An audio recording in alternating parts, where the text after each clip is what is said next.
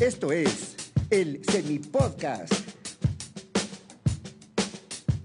Un espacio donde podrás conocer más acerca de los seminaristas, sacerdotes y el mundo de misioneros de Guadalupe a través de la voz del Semi Juan Pablo. Sean bienvenidos.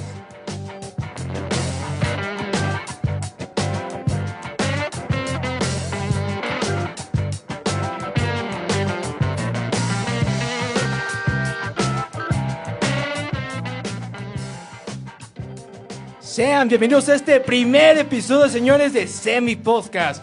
Bienvenidos sean a este programa donde platicaremos acerca de las vocaciones de los sacerdotes y la vida en el seminario.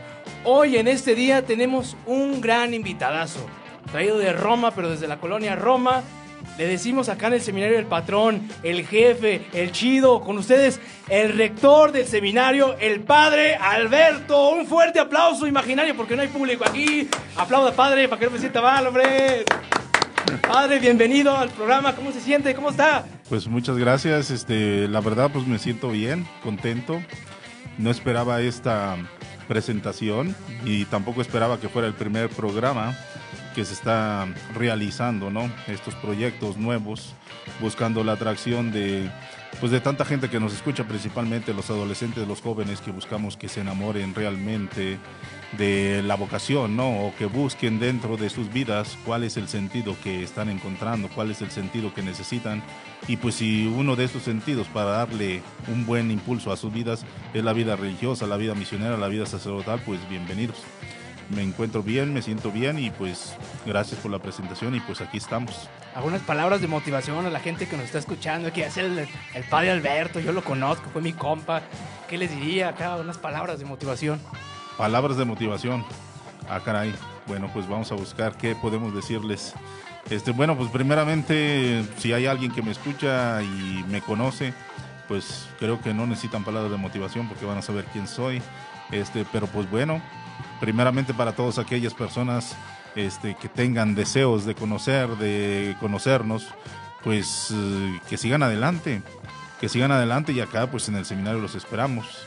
Aquellos jóvenes, adolescentes si tienen sueños, pues también los invito a que luchen por sus sueños porque todo puede ser posible en esta vida. Todo puede ser posible, lo importante de todo esto es que esos sueños que tengas no los des por perdidos sino que pues sigas impulsándote día a día, esforzándote, porque pues para llegar al éxito, pues en ocasiones se requieren de fracasos, no todo se va de la noche a la mañana, entonces si hay un fracaso, si hay una caída, pues no apurarse, no apurarse que el saberse levantar es un impulso para volver a caminar y seguir rumbo a la meta. Así es, padre. Hay mucha gente que nos está sintonizando a través de diferentes plataformas y hay gente que no conoce la vida detrás de la vida de un sacerdote, el proceso de formación que llevan, cuáles son los tropiezos que pueden cometer, todo acerca de la vida en el seminario y después de la vida sacerdotal. La finalidad de esta entrevista es que nos platique cómo nace su vocación, cómo surge y cómo poco a poco le dice sí al Señor hacia la vida misionera. Padre, ¿usted de dónde nos visita? ¿De dónde es? ¿Dónde nació? ¿Dónde creció? ¿Dónde se enamoró? ¿Dónde se divorció? No sé. Bueno, pues primeramente este, yo soy originario de un pueblo de al norte de San Luis Potosí llamado Cedral San Luis Potosí, del altiplano potosino, lugar semidesértico. Este, soy originario de por allá, soy una persona normal, este, de una familia normal, compuesta por mi padre, mi madre, Lucía y Antonio. Eh, tengo seis hermanos, somos cinco hombres, dos mujeres. Entonces, pues nacemos de una familia normal primeramente creo que un sacerdote este pues va creciendo y lo va formando la misma vida, pero también tiene que ver mucho la misma familia, ¿sí? tu entorno donde te desenvuelves, todo eso creo que te va formando, te va inculcando. Y en, en ese todo que te envuelve, pues creo que no todo es alegría, también hay tristezas, hay golpes, hay caídas, ¿sí? pero también hay cosas muy satisfactorias. Eh, muchos quizás piensen que para ser sacerdote, pues desde pequeños nos enseñan a rezar, a ir siempre a misa, a estar por allá y llevamos una vida totalmente diferente a la que hoy en día llevan los jóvenes. Pues no, no es así. Nosotros también fuimos adolescentes, fuimos niños, fuimos jóvenes, normales. Este, tuvimos que ir a la escuela, tuvimos que andar en diferentes lugares, en ocasiones hacer caso, en ocasiones no hacer caso, o sea, la vida que lleva un chico normal. Este, yo tuve la fortuna de nacer sí en un, en un hogar católico, eh, donde pues nos inculcaron nuestra fe. Sí, mi madre, mi padre, pues nos inculcaban el ir a la doctrina, el asistir a misa, sí. Que claro, uno va creciendo y hay momentos de rebeldía y todo eso. Entonces, en ocasiones, pues también eh, es válido, o sea, uno no iba, ¿no? O sea, no siempre para ser sacerdote desde pequeño estuvimos rezando con el rosario en mano, no. Tuvimos una vida normal. Yo, este, pues por allá, en mi pueblo, este, crecí estudiando lo que fue la primaria, estudiando lo que fue la secundaria, preparatoria. Puro 10. No, fueron 11. 11 y 12. No, este, estuvimos por allí echándole ganas a todo esto y este, siguiendo adelante, ¿no? En mi etapa de adolescencia, en mi etapa de juventud, nunca pensé ser sacerdote, ¿sí? O sea, por mi cabeza nunca pasó, ¿no? Hay tantos que quizás sí, desde niños jugaron a la misita, jugaron a ser sacerdotes y todo eso. Mi caso no es así. Yo primeramente, pues por allá yo terminé mi carrera. Yo era profesor de educación primaria y pues, eh, pues estuve trabajando en la escuela primaria, enseñando a los niños en las aulas. Sí, me gradué en el año 96, este, a los 21 años cumplidos, entonces trabajé hasta el 2000, cuatro años, por consiguiente a los 25 años ingresé al seminario en el año 2000 y pues aquí andamos, ¿no? Lógico, antes de llegar a ser profesor, pues vengo de una familia también sencilla, humilde, donde mi padre era horticultor, después fue empleado de una fábrica de lácteos, mi madre siempre ama de casa, este, ambos con estudios de primaria solamente, ¿no? Entonces, pues llegas a ser profesionista y pues lo que espera tu familia quizás es que te desarrolles en lo que has estudiado y todo eso. Y pues nunca se imagina, ¿no? Que uno fuera a dejar el trabajo, que uno fuera a dejar el sueldo, todo esos cosas materiales que nos da una profesión, este, para decirle sí al llamado que Dios te hace, ¿no? Para llegar a ello, lógico, tuve que pasar porque pues las carencias en la casa pues eran muchas, nunca nos faltó nada, ¿sí? Pero sí hubo carencias. Entonces, pues desde niño, pues se me, di, se me dio a mí el trabajar y estudiar. Trabajar y estudiar desde la primaria, sí, secundaria, preparatoria y, pues eh, la, la, universidad, ¿no? Cuando estaba estudiando pedagogía, la licenciatura en educación. Algo que me gusta decirle a los jóvenes y a los adolescentes, porque muchas las veces piensan que para ser sacerdote, bueno, sí, hay quienes trabajaron, pero a lo mejor estuvieron trabajando, no sé, en, en algunos lugares que pueden ser comunes, ¿no? Para la juventud. Y hay otros lugares donde dicen, ¿cómo puede salir un sacerdote de allí? Pues yo les digo, yo mi carrera me la pagué trabajando primeramente en un bar, yo trabajaba en un bar, después mis últimos tres años de la carrera trabajé en una discoteca, ¿sí? que hoy en día les dicen nightclub, ¿no? Sí, pero en aquel entonces era una discoteca y entonces estuve trabajando por allá, en una discoteca que había por allá en mi pueblo, donde los patrones, un español, ¿sí? se llamaba Santander Disco Club, porque él era de Santander, España, ah, ¿no? que fue el banco. Ah, no, no, no, no. era de Santander, España, de por allá. Y pues era una relación muy padre allí porque me dio trabajo para que yo pudiera culminar mi carrera, ¿no? Y pues en ese lapso, pues igual, ves de todo, este, eh, menos lo que ves, eh, digamos, seminaristas o alguien que pase con rosarios. Pues andas en la disco, andas viendo pues el bailar, la música y todo eso, ¿sí? Y ya termino mi carrera, me voy a trabajar. Y pues ya mientras trabajo es que empieza por allí la cosquillita, ¿no? ¿Qué hacer? O sea, hay algo más que tengo que hacer. ¿Por qué? Porque no me llenaba, ¿no? Sí, me enseñaba a los niños, dando clases, este, trabajando, ¿sí? Todo eso, tenía mi sueldo y todo eso, pero pues había algo que me hacía falta, ¿no? Y es cuando, pues por allí, acompañando a un sacerdote, amigo mío, que en paz descanse, murió, este, pues él siempre me escuchaba, me escuchaba, entonces era, ahora sí, hoy sé que fue el miga espiritual, ¿no? Sí, en aquel entonces yo no sabía nada, nomás, mira, es un cura, mi amigo, a quien lo acompaño y vamos a las comunidades y mientras él celebra, pues yo le ayudo que a preparar la misa, que a preparar las lecturas y cosas así, igual en las comunidades donde trabajaba de la escuela. Pero resulta que cierta ocasión, por allí la gente se acerca, en los pueblos, se acercan a saludar al Padre y lo primero que hacen es besarle la mano. Y pues resulta que a él no le besaban la mano, sino que me la besaban a mí. Y yo decía, oigan, tranquilos, yo no soy cura, el cura es él. Bueno, eso fue, no en una comunidad, fueron varias, esa experiencia que me pasó. Y después, pues fue que se acercaron y me pedían confesión. Digo, no, pues yo no puedo confesar, yo no soy cura, el cura es él. ¿sí? Entonces yo empecé a reflexionar, a discernir todo eso. ¿Qué hay detrás de todo esto? ¿Acaso habrá gato encerrado? Y pues, pues mira, yo creo que sí hubo gato encerrado. Fue cuando yo empecé a reflexionar, a pensar y dije, bueno, quizás la vida sacerdotal puede ser una opción, una opción, pero pues igual, uno no está seguro, ¿sí? Este, hasta que uno decide incorporarse por allí a un centro de orientación vocacional y es así que en el año 98, diciembre, llego con Misioneros de Guadalupe a través de la revista Almas que hoy en día seguimos publicando y donde creo que muchos de nosotros los misioneros de Guadalupe han llegado, han llegado al seminario porque han visto la revista Almas o porque han visto un programa, ¿no? En aquel entonces pues era la revista que se distribuía en toda la República Mexicana. Ahorita con estos medios masivos y digitales, pues creo que pues también hay gente o jóvenes que ahorita nos escuchan, adolescentes, pues que al, escuchar este tipo de experiencias, pues también espero y les mueva, ¿no? Les mueva y se den cuenta, ¿no? Que pues, Misioneros de Guadalupe está abierto. Hoy los, los, los tiempos han cambiado.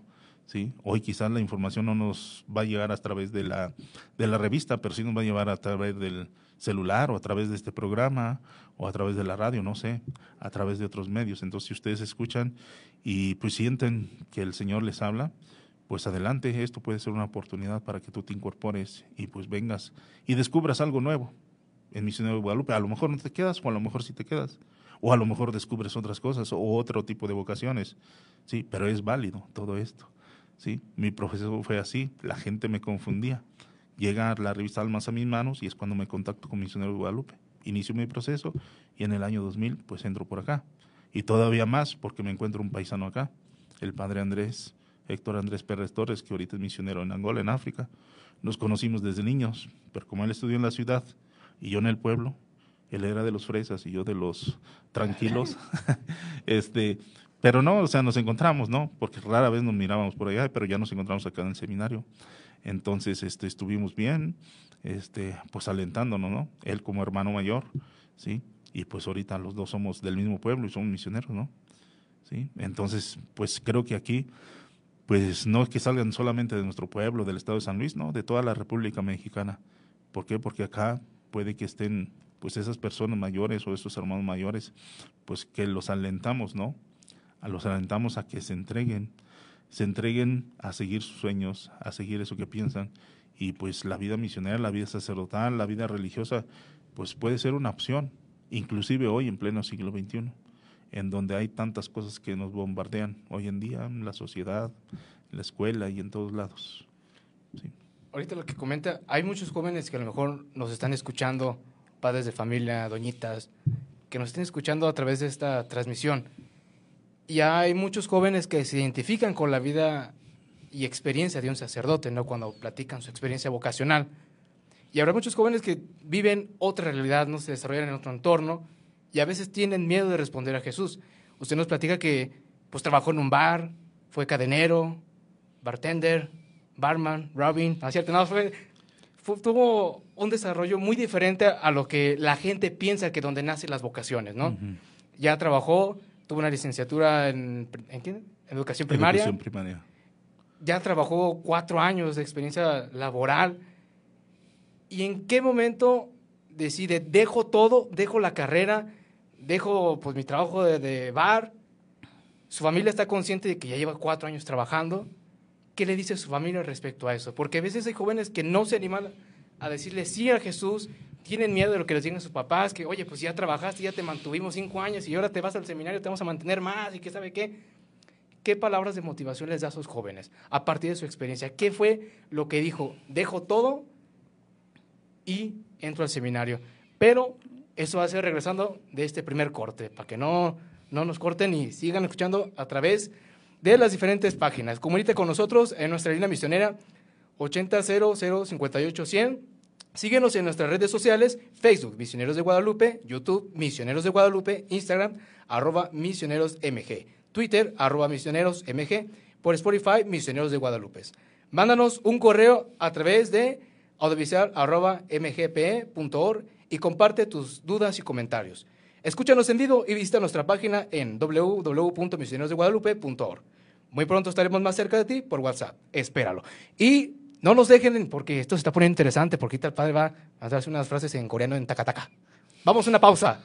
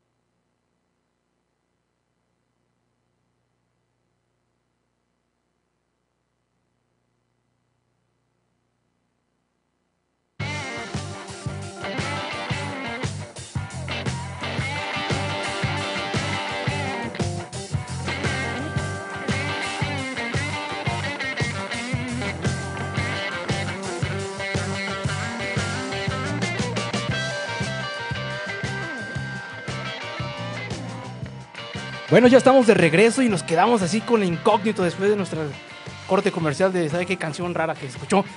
Pero ya estamos de regreso, padre. ¿En qué momento decide dejar todo?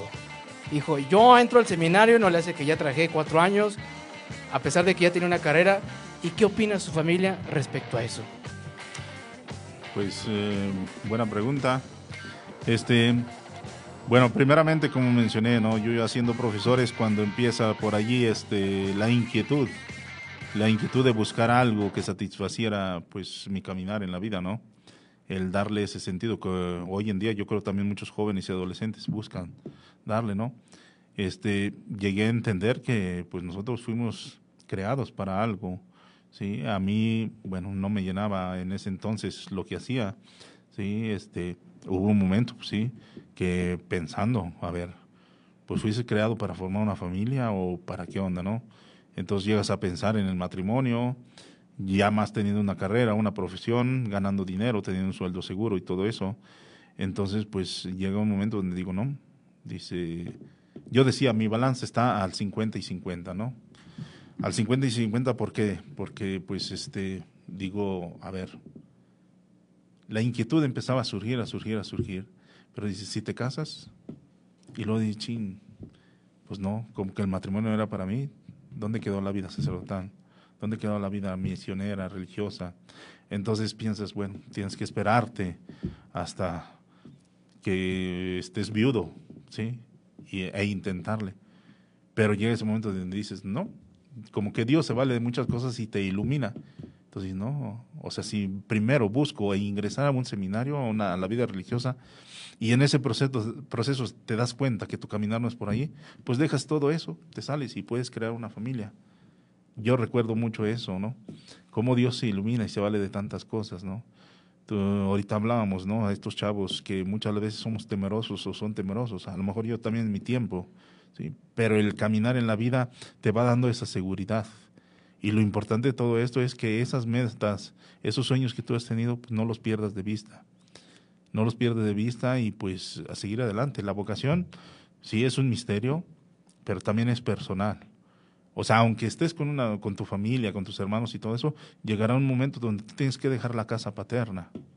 Sea porque te vas a dedicar a tu familia porque te has casado, o sea porque te vas a dedicar a otra cosa pues, dentro de la soltería, o bien la vida religiosa. Pero tarde o temprano tienes que dar ese paso de dejar la familia, de dejar y pues empezar a volar y a caminar y a crear lo tuyo, ¿no?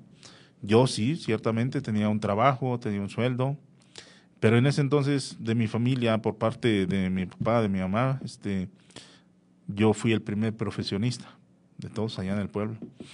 De todos era el primer profesionista. Entonces, pues trabajando, comenté en un principio que nosotros, bueno, soy el segundo de siete hermanos, sí, tengo un hermano mayor y el segundo y los cinco menores. Entonces los cinco menores a todos yo los apoyaba con el estudio, mis papás no tenían, ¿sí? Entonces yo los apoyaba económicamente, y ya cuando empiezo a ver todo esto es porque en el 98 dije, a ver, finales del 98 que empiezo con este discernimiento, con este proceso vocacional, me pregunta el primer promotor vocacional que tuve por allí, ¿quieres ingresar el, siguiente año al seminario? Le digo, no, yo hasta el 2000. Entonces yo empecé a planear mis cosas. Me dijo, ¿por qué en el 2000? Le digo, ah, es que en el 2000 se gradúa mi hermana, que también es profesora ahorita, Lucía, que está por allá en el pueblo, siendo profesora. Sí, y digo, así ella termina y ella puede apoyar ahora sí que a los que están abajo, que serían otros cuatro, y por consiguiente también apoyar a mis papás. Digo, y entonces yo como que fui pensando todo eso, preparándolo, y llega el momento donde digo, aquí está todo. Yo hablo con ella, digo, ¿sabes una cosa? Mi caminar va así, yo tengo que irme al seminario porque esta es mi inquietud, este, yo voy para allá, digo, yo te pido que le eche la mano a mis papás, que le eche la mano a mis hermanos, ¿sí? Y por mí no te apures. No te apures nada más con que reza un Padre Nuestro, una Ave María, y basta. O sea, yo les pedí oración. Yo, yo, yo creo que tenía, yo sigo teniendo mucha fe, mucha fe en la oración. Y fue porque recuerdo que el promotor vocacional visitó a mis padres y les platicaba todo esto. Bueno, ¿qué opinan ustedes? El veto es profesor, tiene un sueldo, tiene esto, tiene el otro, está apoyando porque sabía mi historial, ¿no? Pero ahora sí quiere ingresar en el 2000. ¿Ustedes qué opinan? Recuerdo mucho que decía mi padre y mi madre. es que nosotros nunca le inculcamos eso. O sea, él lo está decidiendo y está bien. Sí, sabemos que ahorita trabaja, tiene un sueldo y nos está apoyando, pero es su vida y está de por medio de su felicidad. está por medio de su felicidad. Si él decide que se va al seminario y allá es feliz, nosotros estamos contentos. Decía, sí, pero nos preocupamos porque ¿cómo le vamos a hacer para apoyarlo? ¿Sí? Entonces el, promotor vocacional, yo creo que le digo, la cuestión económica pasa a segundo término. Cuando hay vocación, la cuestión económica tiene que pasar a segundo término. Perdón, y yo hoy en día lo estoy viviendo.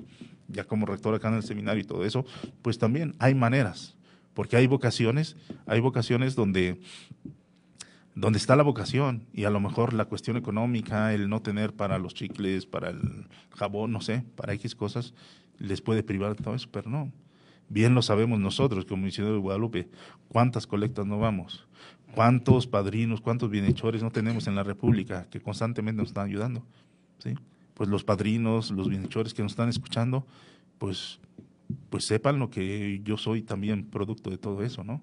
Porque gracias a ustedes tuve la oportunidad de irme a estudiar y terminar mis estudios a Corea del Sur. ¿sí? Me mandaron para allá, allá terminé. Mis papás no me dieron ningún peso porque no lo tenían. Y eso es una realidad. Pero gracias a ese corazón generoso que tienen tantos, tantos bienhechores nuestros, ¿sí? es que nosotros los misioneros de Guadalupe podemos desarrollarnos, sea en estudio, sea en trabajo, en los diferentes países de misión. Entonces, por eso que yo al estudiar y al ver todo eso, pues sí, llega un momento donde tienes que tener tú esa valentía de dejar todo. ¿Por qué? Porque está de promedio tu, tu, tu vocación y también tu felicidad. Y yo le agradezco también mucho pues a mis padres, porque yo me acuerdo mucho de esa respuesta que le dieron al promotor vocacional. Si el Beto está feliz en el seminario, nosotros estamos felices. Nosotros no nos vamos a poner tristes porque nos deja de dar un peso. O sea, esa es su vida y él tiene que seguir caminando. Y de eso me acuerdo. Eso sí, en aquel entonces mis hermanos pues eran adolescentes, ¿no? Ellos sí, pues como que no entendían, no entendían la situación. Entonces, pues, ¿qué fue lo que dijeron? Realmente, you are crazy, o sea, estás loco, ¿no? Porque ¿cómo vas a dejar todo esto? Aquí están los pesos, los billetes, ¿sí? Aquí está la vida, aquí tienes esto, tienes lo otro, y te vas a encerrarte. Bueno, no lo entendieron, eran adolescentes. Pero ya regresando la primera las primeras vacaciones. No sé qué les pasó a ellos, yo creo reflexionar y todo eso. Y dice, no, dice, creo que sí escogiste algo bueno. Y creo que ahorita, o sea, pues ellos son felices, ya están todos casados, pero son felices y se acuerdan de esos momentos. Y ellos lo han externado, que ellos se sienten muy felices, muy contentos de que en la familia, en la familia exista un sacerdote, de que en la familia pues esté un sacerdote que constantemente eh, pues les manda oraciones o les manda bendiciones, no sé. De menos dinero. No, eso sí no. Sí, eso sí no. Sí, pero sí, o sea, las bendiciones y todo eso, ¿no? Recuerdo que por allá, este, esto me lo platicó mi madre, eh, alguna gente del pueblo, gente supersticiosa, que le, se acercaron con mi madre y le decían, oyes, tu familia sufre mucho ¿qué le sucedió? ¿Qué esto? ¿Qué lo otro? Y mi mamá se sorprende. Y ¿por qué me dices eso? Pues es que en tu familia hay un sacerdote y dicen que en las familias donde hay un sacerdote son familias que han sufrido mucho. Y mi mamá se sorprende. Dice, ¿cómo? Mi mamá le respondió, dice, yo creo que un sacerdote en una familia es una bendición, no es un sufrimiento. ¿sí? Entonces, pues sí hay gente que nos escuchan y que hoy en día piensan y que por eso no le dan permiso al nieto, al hijo, al sobrino, a la persona, al joven que está en casa de que ingrese y al seminario y no lo apoyan porque tienen ese pensar, pues yo los invito a que lo cambien, ¿sí? Porque si en una familia hay un sacerdote, no quiere decir que la familia ha sufrido, no quiere decir que la familia seguirá sufriendo, no. Nosotros venimos del pueblo, venimos de una familia normal, ¿sí? Y esta familia normal es con muchas como muchas, con problemas, con alegrías, con tristezas, con felicidad. ¿sí? Es una familia normal, no somos extraterrestres ni venidos de otro planeta. ¿sí? Y como dijo mi madre, y yo también lo creo, es una bendición que un sacerdote esté en una familia. Entonces, si hay chavos, jóvenes, temerosos de todo esto, pues yo los animo, los animo a que le echen ganas, a que sigan adelante. Dios, Dios siempre está llamando. Lo importante de todo esto es poner atención, poner atención a lo que estás viviendo, poner atención a donde te estás relacionando, a tu vida cotidiana, porque puede ser a través del amigo, puede ser a través de alguien en la escuela, quizás hasta un profesor, o a través de la persona que te encontraste y te saludó en la calle. ¿Y por qué no decirlo? También puede ser a través de tu novio o de tu novia. Porque el hecho de tener novio, el hecho de tener novia, ¿sí? no quiere decir que la vida religiosa ya quedó a la deriva, ¿no? ¿Sí? Tantas chicas que tuvieron su novio y todo eso y hoy son religiosas. Tantos sacerdotes que tuvimos de esa experiencia de noviazgo y todo eso y hoy son sacerdotes o somos sacerdotes. ¿sí? Entonces no está descartado todo eso. Lo importante de todo esto es que sí, o sea, llevas tu vida acá afuera y todo eso, y si tienes principios, pues vas a saber respetar y vas a saber cómo se lleva una relación de noviazgo, ¿no? Sí. Y de noviazgo que te va pues encaminando a la felicidad, a la felicidad. En el caso de nosotros, pues los hombres, pues es, digamos, si tienes experiencia de noviazgo, es el saber respetar. ¿Por qué? Porque pues sí, o sea, si andas en esta experiencia de noviazgo y todo eso, pues tienes que pensar, yo creo, en tu hermana o tienes que pensar en tu madre. Entonces, por consiguiente, creo que eso, el hecho de que una madre sí, que siendo mujer, pues estuvo a tu lado cuando naciste, pues creo que tienes bien fundamentado ese principio del respeto a la mujer, ¿sí? Y no andarte pasando de, de más, ¿no? O de lanza, como dicen los chavos hoy en día, ¿sí? Entonces, pues sí, hay tantas, tantas cosas, tantas cosas que a lo mejor los jóvenes, los adolescentes de hoy en día dicen, no, pues yo no puedo hacer.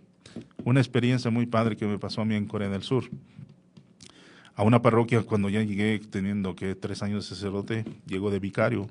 Entonces una de las catequistas era educadora.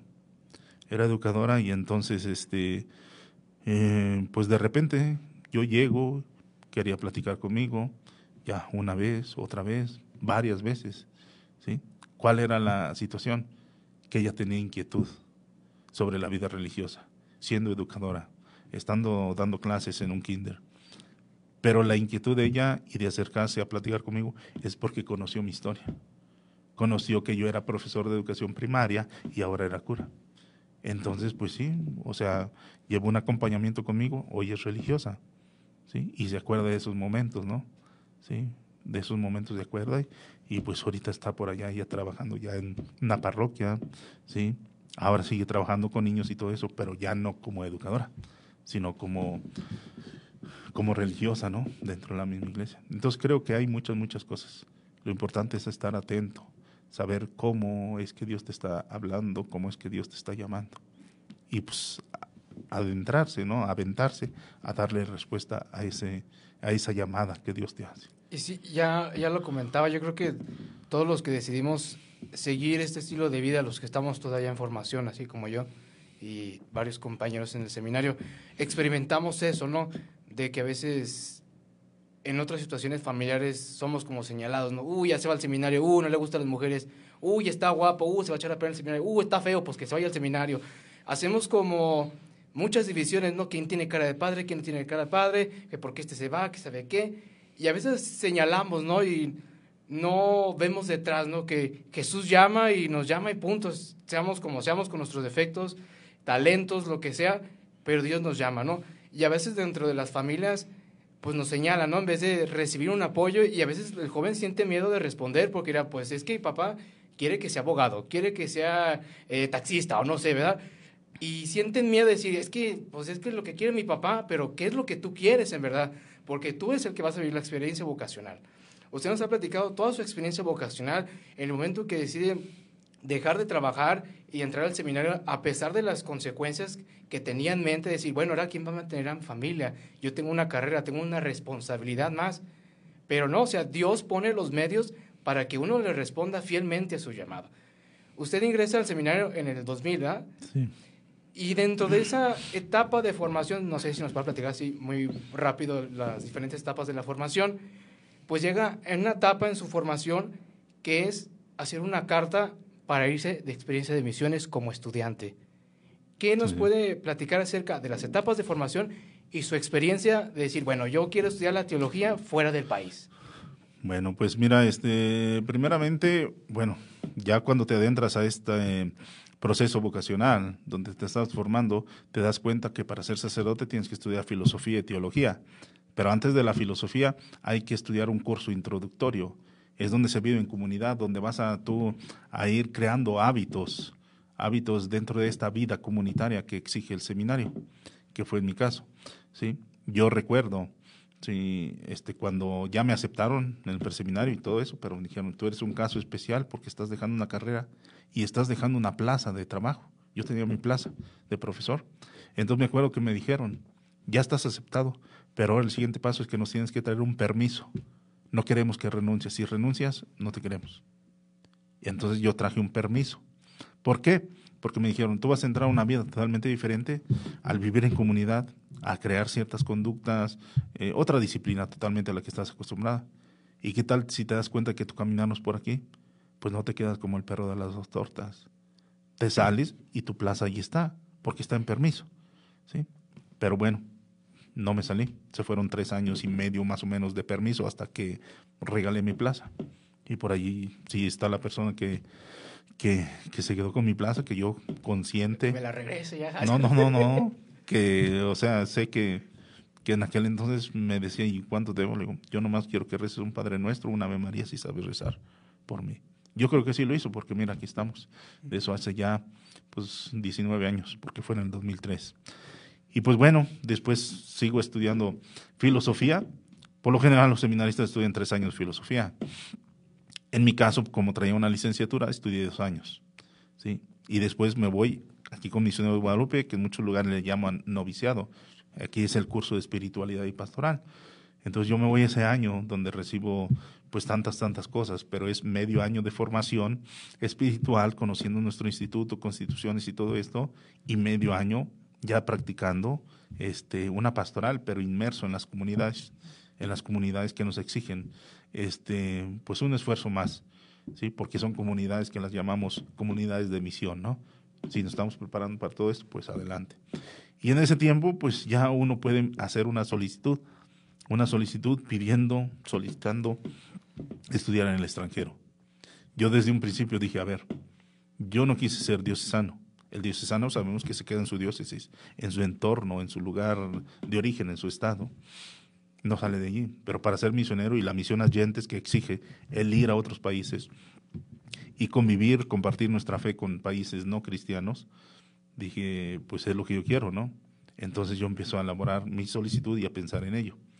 Para esto, en mi pueblo había una religiosa misionera en África, ¿sí? que después supe, conocía a varios padres de nosotros, de Misiones de Guadalupe, que están en Kenia. Ella era contemporánea de mi mamá y es comadre de mi mamá, madrina de mi hermana, sí, la madre Fidela Guerrero, de allá de Cedral San Luis Potosí, si me escucha, pues un saludo. Entonces yo ingreso y pues pensamos, pensamos que, que pues sí, la misión te atrae a África, sí, el país de África, los pobres y todo eso. Entonces yo pensaba también eso. Pero al momento de ingresar con Misión de Guadalupe, el panorama se te abre. Te das cuenta que la misión no solamente es África, también está México, también está Latinoamérica, también está Corea, China, Japón, Hong Kong, tantos, tantos lugares que tienen necesidad. ¿sí? Entonces, yo elaboro mi solicitud. Yo pido África. ¿sí? Pido África estando en el curso de eh, eh, perdón, en el curso de espiritualidad y pastoral. Y recuerdo que llegó el formador, me dice, ustedes no tienen problema para irse a África. Ya los aceptamos. Pero vamos a ver qué dicen los superiores. ¿Y qué creen que dijo los superiores? pues no se va para África el Beto. Se va a estudiar teología nuevamente aquí en la Ciudad de México. Entonces estudio un año de teología y desde ese entonces pensé, ¿será que me están preparando o quieren que yo vaya a otro lugar y no a África? Porque para ir a Asia nos pedían las bases teológicas, porque no es lo mismo estudiar en inglés. ¿sí? Bueno, ahorita vamos a una breve pausa, ya nos dejó emocionados y regresando va a platicar su experiencia como seminarista en Corea y su experiencia siendo sacerdote pero ya en Corea las dificultades que tuvo para el idioma y sobre todo pues la, la cultura. Y te seguimos invitando a que te comuniques con nosotros a través de la línea misionera 800 058 100. Síguenos en nuestras redes sociales, Facebook, Misioneros de Guadalupe, YouTube, Misioneros de Guadalupe, Instagram, arroba misionerosmg, Twitter, arroba misionerosmg, Spotify, Misioneros de Guadalupe. Mándanos un correo a audiovisual arroba y comparte tus dudas y comentarios. Escúchanos en vivo y visita nuestra página en www.misionerosdeguadalupe.org. Muy pronto estaremos más cerca de ti por WhatsApp. Espéralo.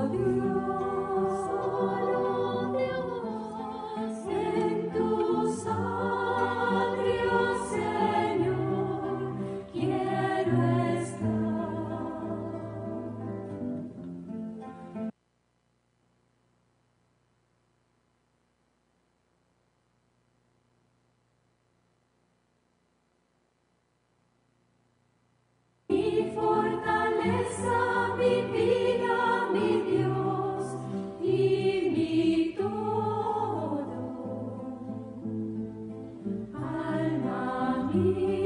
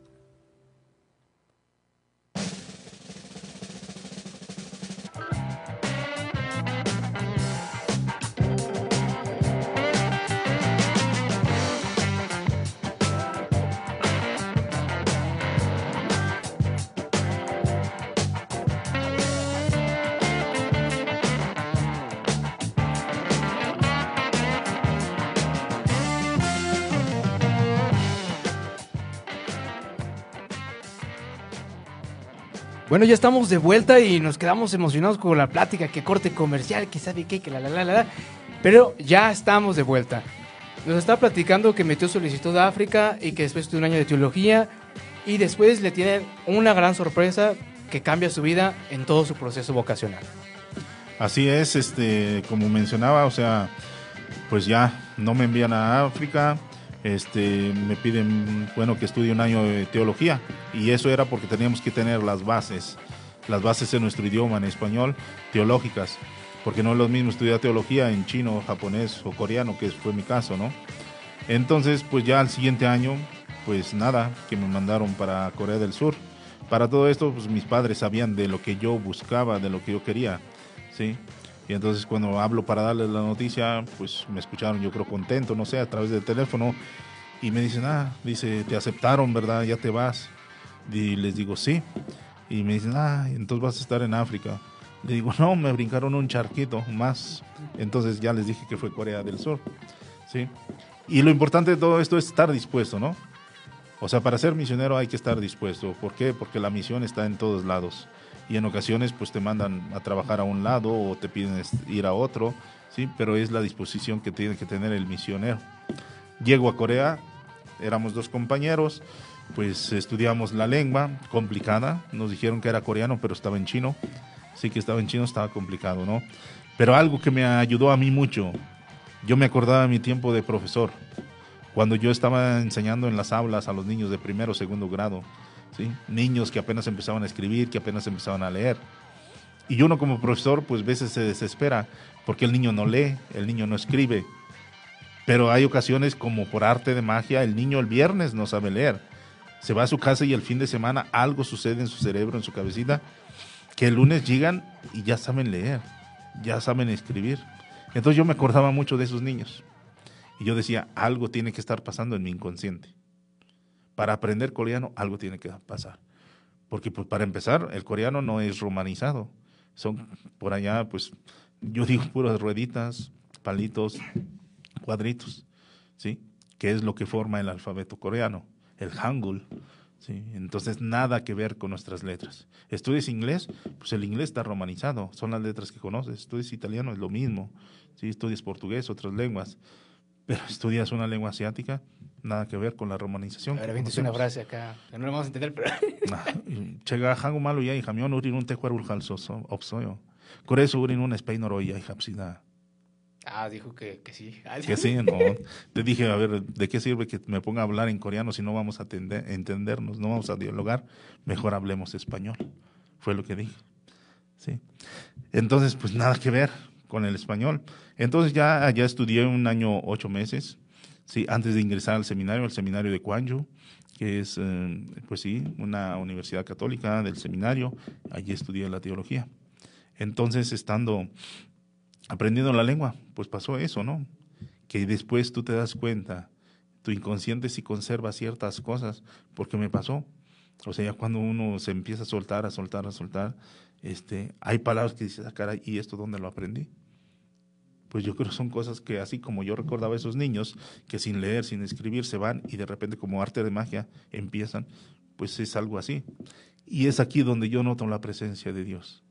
Porque por nuestras fuerzas andando en misiones, así sea español, así sea inglés y coreano, o sea, es la presencia de Dios, es Dios quien actúa en nosotros. ¿sí? Y no se diga aprendiendo este tipo de cosas y estando por allá. Al año, pues me quedo solo, voy por allá en el seminario, entonces me tocó estudiar cerca de dos años solo, en medio de 150 coreanos, siendo el único extranjero. Entonces hablabas coreano porque hablabas. ¿sí? Allá me ordeno diácono el 25 de enero del 2010. Me ordené con ellos, siendo diácono allá. ¿Y cuál es su experiencia ser ordenado en, pues en otro país, no?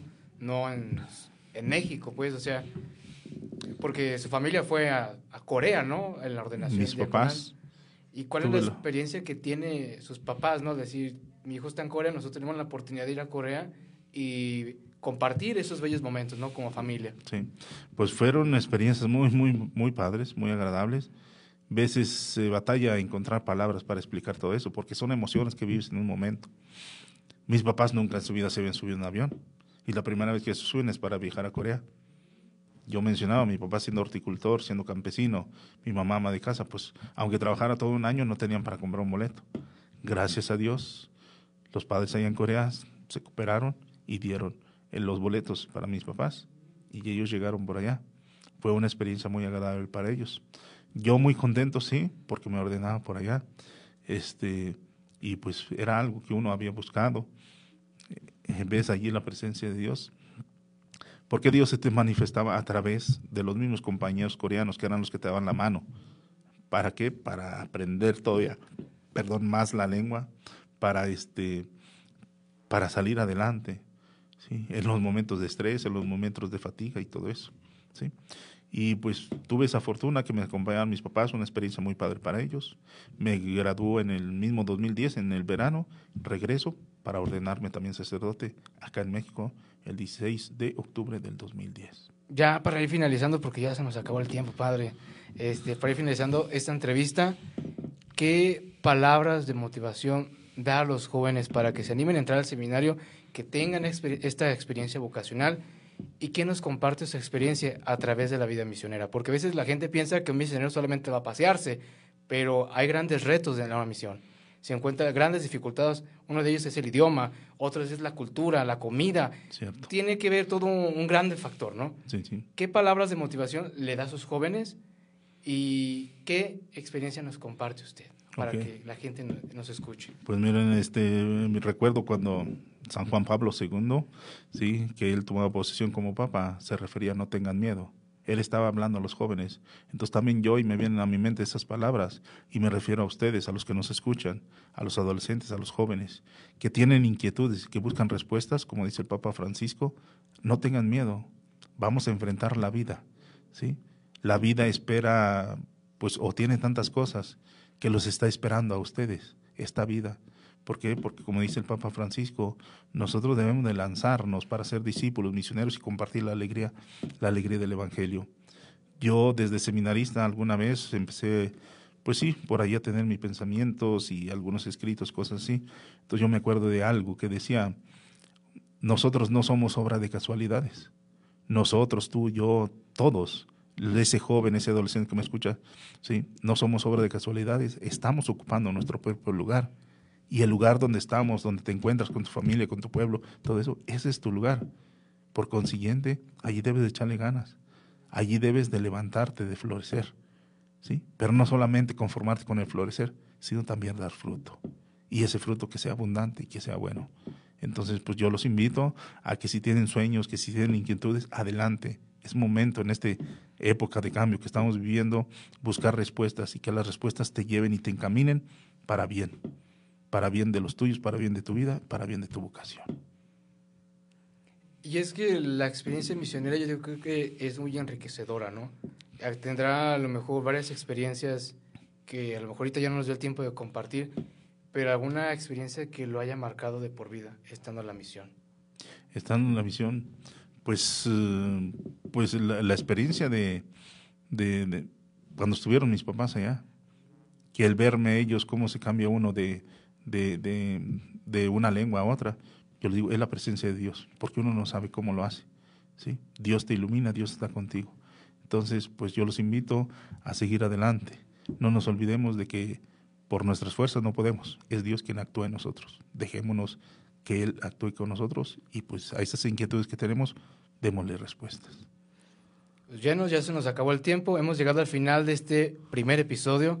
Le agradezco, Padre, por su tiempo, por permitirme que nos comparta, no sobre todo a mí, sino a la gente que nos está escuchando, que nos comparta su vocación, su experiencia de vida, cómo es que Dios llama a distintos jóvenes en distintas realidades y los llama no solamente que seamos misioneros, sino nos manda una misión específica a nuestra vida. Y es lo más importante, llegar a la santidad y ser felices, sea en la vida sacerdotal, sea en el matrimonio, lo que sea, pero mientras que seamos felices. Yo te invito, joven, a que no tengas miedo de responderle a Jesús y síguenos a través de estas transmisiones y no sepa si quiere mandar saludo a alguien. Pues más que saludos, como dice el Papa Francisco, per favore no dimenticare de pregare per me, que dicho en español es, no se olviden de rezar por mí, que la oración también la requiere un sacerdote. Yo rezo por ustedes y me encomiendo sus oraciones. Bendiciones. Son boas, son yawa, son muró. Amén. O sea, se aventó la misión en coreano. Les agradecemos que nos hayan escuchado a través de la transmisión en nuestras diferentes plataformas y síganos acompañando en las diferentes transmisiones todos los viernes a partir de las 4 de la tarde. Y no se pierdan las siguientes entrevistas que también van a estar muy interesantes. Y como dice el Padre, no tengan miedo de responderle a Jesús. Anímense a entrar al seminario. Si tienen la inquietud, anímense a entrar. Es una experiencia muy bella y Dios llama a todo tipo de personas con talentos y distintas cualidades. Le mandamos un saludo al Charlie. Saludos para Charlie y para todos los que nos escuchan. No se olviden que Misionero de Guadalupe los espera. Y un saludo a todos los seminaristas que nos están escuchando. Y si mamá me está escuchando, pues también le mandamos un saludo. Y gracias por acompañarnos en este primer episodio de Semi Podcast. Y un aplauso, padre, para que no me agüite que esté- estamos solos aquí. Añón y Caseo. Adiós. Fue el padrino, él fue el padrino de este programa. Gracias, padre. Y nos vemos hasta la próxima. Bendiciones para todos.